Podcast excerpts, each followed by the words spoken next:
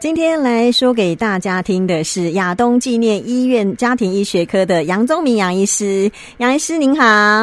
嗯，主持人好，各位线上的听众大家好。好，今天呢，杨医师跟我们讨论的这个主题呢，是解封之后，我们如果要出国旅游的话，其实呢，有一些疫苗哦是应该要去施打的。我相信很多朋友都已经有一点迫不及待，因为这个疫情真的呃已经这么久的时间了哦，大家都想说，诶，什么时候可以出国玩？但出国旅行之前呢，其实是有一些准备工作，今天就跟大家来分享一下。先请教杨医师，我们出国之前到底应该注意什么？从您的角度来看。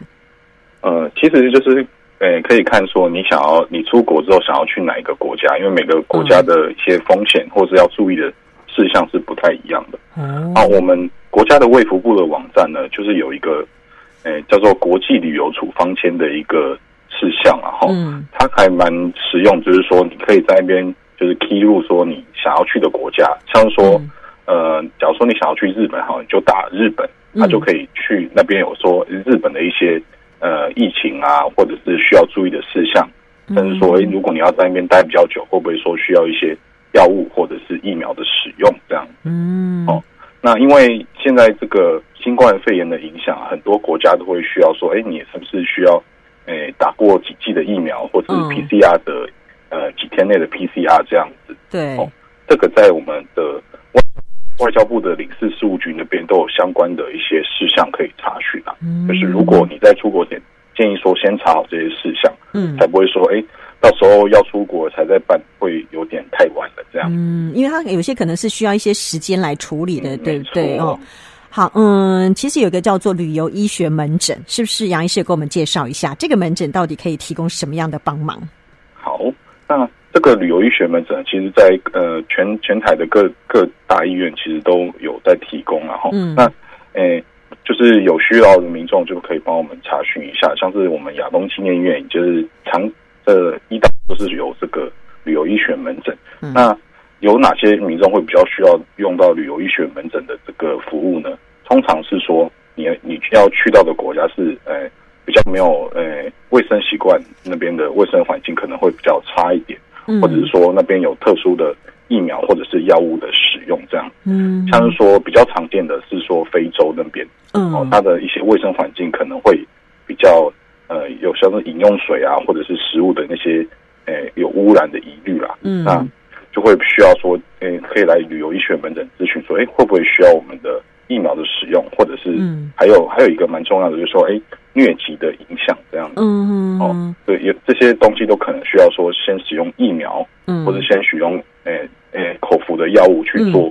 预防这样子。啊，这些疫苗或者是口服药物都会有一个呃缓冲期啦，通常都是你出国前大概一个礼拜，嗯，或是十天内就要开始使用了，嗯，到时候你到那个国家的时候，它的保护力才会出现，嗯，哦，所以通常会建议说，诶、欸，大概是前两到四周。最好是来我们的旅游医学门诊做咨询服务。嗯，好，请教杨医师哦，因为其实当然这几年是因为呃这个新冠肺炎疫情的关系，大家都必须要佩戴口罩嘛。那相对如果说哦，等到疫情真的是解封了哦，也许就呃我们在国内可能已经哦宣布不用戴口罩了。但我们出国，嗯、您会不会建议大家还是戴口罩呢？嗯，其实说，诶、欸，台台湾的防疫其实就是做得很好了。嗯，那诶。欸可能在呃台湾这边呃的疫情比较没有说那么严重，或者说你就算感染了，一呃有因为我们有打了，可能现在都基本上都打到三剂疫苗，嗯，哦，所以有得到这个新冠肺炎之后，其实变成重症啊，或者是他的症状都比较不会那么明显，嗯，但是其实出国之后还是会会要小心说，哎，还是会有一些其他的呃感染啊，像是说嗯，嗯，我们很多常见的像是一些。诶、欸，流流行性的脑脊髓膜性炎，这些都是经有一些飞沫啊，嗯，或是体液的传染，这些其实都是需要我们用最基本的，就像是口罩，嗯，或者一些防护措施，然后像是说，诶、欸，你可能诶、欸、可以擦一些，像是说，诶、欸，穿一些长袖啊，嗯，或者不要尽量不要去触碰说，诶、欸，跟其他人的互动不要说太、嗯、太过接近、太过亲密这样子，这个都是还蛮重要的。一个防护措施这样子。嗯，好，真的去到一些比较呃，比如说它可能饮水没有那么干净啊，食物的来源可能有一些疑虑的话哦，其实还是要靠自己多做一些准备。那是不是杨医师可以稍微先跟我们介绍一些国外比较常见的哦这个疾病啊，或者是我们有哪一些的预防方式，大家可以稍微有一点了解这样子。好，没问题哈。诶，其实主要。呃，会有比较多需要我们注意的地方是说，哎，在非洲啊，或是拉丁美洲那边，会有一些像是蚊虫的叮咬，嗯，这个其实还蛮重要的。像是说，哎，应该有听过黄热病的疫苗，嗯，哦，这个在我们的呃，我们我们呃国家是是是称为说黄皮书哦。其实我们最近旅游门诊还蛮多人来开立这个黄皮书的，嗯，就是说在非洲这附近的一些。呃，蚊虫叮咬可能会引发这个叫黄热病的呃问题，这样子。那如果在要前往非洲的话，就是要小心说，第一个你要对这个蚊虫的叮咬是要做防范，像是说防蚊液啊，嗯，或者穿长袖啊。那最重要是要来呃门诊这边，呃注射这个黄热病的疫苗。嗯，那这个是在国际里国际的这个旅游的一些咨询都是呃，它算是必要的，因为有的国家可能会。去看你的黄皮书，说，哎，你有没有注射这个黄热病疫苗，哦、才能呃前往我们的国家？这样。嗯，那他应该有时间吗？比如说我要多久之前就要去打，才能产生保护力之类的？哦，好，那黄热病的话，就是在注射后十天之后才会出现保护力。嗯，那你的黄皮书上面就会就会有日期的标注，假如说，嗯，今天是八月三号，嗯，哦，你出你在八月三号打的黄热病疫苗，嗯，那你。十天后就是八月十三号才会出现这个保护力，嗯，所以你其实要在八月十三号之后才能才对才能前往那个国家，哦，他才会做这个认定这样。哦，了解了解。那嗯，呃，它的保护力呢？因为像其实一般疫苗可能都会有一个保护力的期限，这个黄热病有吗？诶，嗯，黄热病的话，诶，目前目前根据这个世界卫生组织的。的规定啊，黄热病疫苗其实现在只要打过一次之后，就是有终身的保护力。哦、嗯，那还蛮方便的。没错，就就所以就蛮建议说，有可能会前往非洲的国国家的民众可以来做施打这样。嗯嗯，好，其实哦，刚刚呃杨医师有稍微提到疟疾这件事，因为其实，在台湾好像已经是没有疟疾了，嗯、但在其他的一些国家好像还是存在着，对不对？对，因为我我我最近也蛮多蛮多的民众是要前往这种。中南美洲啊，或者非洲这边，嗯，那边的疟疾的也是肆虐的蛮严重的，嗯，所以其实他们每次前往都会来旅游医学门诊开立这个抗疟疾或者说预防疟疾的药物，这样，嗯嗯，预防疟疾的药物其实有蛮多种啊，所以会是每个民众的情况，呃，做不同的投药。嗯，那通常呢，会有一一种药物叫做呃呃 doxycycline 这样子，嗯哦。那它是一种抗生素，也是一种抗疟疾的药物。嗯、那它主要呢是我们在前往像是非洲国家、中南美洲这个时候，嗯、通常是在前两三天就要开始服用的。嗯，哦，而且服用呢是之后你带到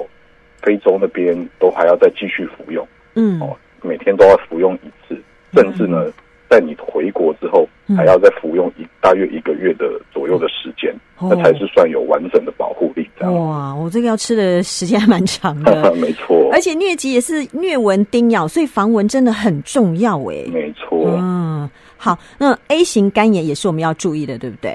哎，没错，因为 A 型肝炎其实主要的会影响的就是说，哎，你的食物啊，或是饮用水有受到污染的。情况下都会有可能有这个 A 型肝炎。嗯，那所以说在去这种这种环境比较差的地方的时候，会建议说要一起施打这个 A 型肝炎的疫苗。嗯，哦，所以其实，呃，再去像我们刚刚都有讲到一些，像是卫生环境比较差，像是非洲啊那些的，嗯，都有像是刚刚讲的黄热病哦、嗯、A 型肝炎的疫苗可以施打。所以其实你来做咨询之后，这些这些疫苗是可以一起施打的。所以如果你没有没有一起施打到的话，怕说会，哎、嗯欸，它间隔太短的话，就没有办法都打到，嗯、啊，就会少掉一点点保护力，这样。难怪要预做准备。哎，没错。好，讲到疟疾，我们会想到伤寒。伤寒其实在部分的开发中国家，它的风险也是很高的，对不对？哎，对，伤寒的部分呢，其实它也是经由这个呃饮用水啊跟食物污染会是比较就是它主要的传然后所以其实呢，你在那个地在就是受容易受影响的国家，尽量嗯饮用水或者是食物都要经过煮过，或者是说自己带的那种诶诶瓶装水啊，或者是哎就是。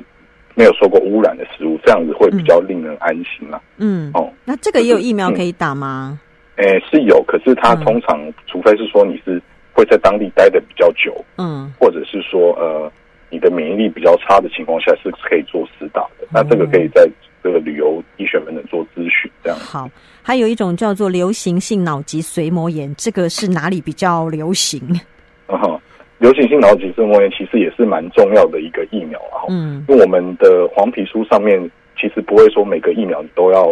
诶、欸、去标注，嗯，那它比较重要的说，哎、欸，我们最近的一个新冠肺炎的影响，那现在哎、欸、很多人都来门诊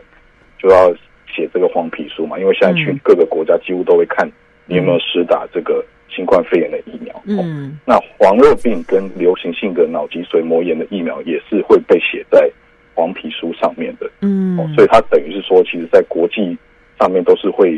需要去检视说，哎，你有没有打过这个疫苗？嗯、那这个疫苗呢，主要是在这个非洲，像是撒哈拉沙漠那边，非洲的中部，嗯，哦，那边会比较好发这个流行性脑脊髓膜炎，嗯，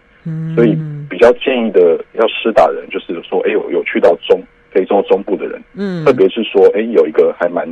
蛮流行诶，蛮有名的一个诶仪式啊，就是说那个伊斯兰教的会去到沙地阿拉伯那边，嗯，做这个朝觐的部分，哦，这个他就有做很硬性的规定，说你一定要施打流行性脑脊髓膜炎的疫苗，嗯，对，才能。入境这样。嗯，好，刚刚其实杨医师有一直讲到黄皮书这件事，但请听众朋友不要弄错，那个不是我们最近打那个新冠肺炎疫苗给的小黄卡，那不一样，对不对？很容易会有人搞错。对，那到底什么是黄皮书呢？对，小黄卡就只是我们国内就是说，哎，你去打疫苗之后，他会帮你盖一个章做认定，那个在只有在我们国内会使用到而已。嗯、哦，那黄皮书的部分呢，其实就是最近很多民众有来我们这边。诶、欸，旅游医学门诊开立啦，所以它是经过这个世界卫生组织 WHO 去认定所核发的，所以在各个国家，你只要在入境啊、出境海关，它都最近因为可能这个疫情的关系，它会检查的比较严格，所以你只要要出国的部分，一定要有确定说你要去的国家，它有没有推建议或者规定说要施打哪些疫苗，嗯，那他会在黄皮书上做这个审核的部分，嗯，那比较需。要注意的是说，因为这个黄皮书只能在我们的旅游医学门诊做开立，嗯，所以你在开立之后呢，要确定说，因为它要跟你的护照啊一些个人的资料是做是要符合的，嗯，所以你拿到黄皮书之后，要可能要确认一下说，哎，上面的护照的姓名啊、嗯、日期啊，或者是一些资料有没有说。完全正确，而且不能经过涂改。如果涂改之后，对，就是它就不算是，它就算失效了。哦所以这个一定要好，要好好注意。其实规定的蛮严格的，对不对？没错。好，其实预做准备还是非常重要，尤其是如果你要去到一些呃环卫生环境比较差的地方，可能饮用水、食物没有那么干净的地方，可能就要稍微注意一下了。那今天非常谢谢杨宗明杨医师的说明，谢谢医师，谢谢，谢谢主持人，也谢谢线上的听众，好，谢谢，拜拜，顺利，拜拜。